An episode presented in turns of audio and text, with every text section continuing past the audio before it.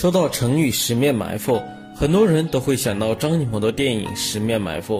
十面埋伏的典故来自清朝末年楚汉相争时期，主人公是韩信和项羽。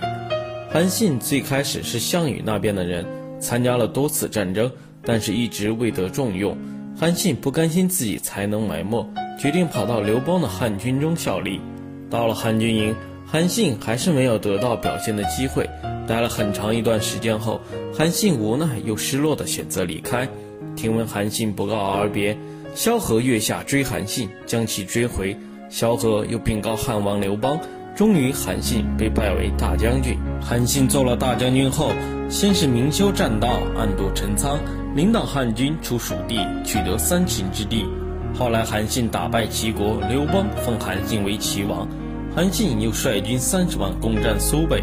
为项羽在垓下，专门针对项羽采用步步为营的战术，最终打败项羽。公元前二零二年，楚汉决战于垓下，三十万汉军围困住了十万楚军。韩信为了瓦解楚军军心，命汉军高唱楚歌。楚军离家许久，思念家乡，听到四面都是楚歌，更是军心大乱。楚军里也有人唱起了楚歌，这就是四面楚歌。项羽见此。无计可施，虞姬拔剑自刎而死。后来，项羽来到了乌江边，仰天长叹：“此天亡我，非战之罪也。”项羽为了结束战争，让天下百姓不再受战乱之苦，过上平静的生活，不肯过江东，拔剑自刎。十面埋伏也是中国一首琵琶大曲，是中国十大古典之一，独奏，乐曲激烈，震撼人心。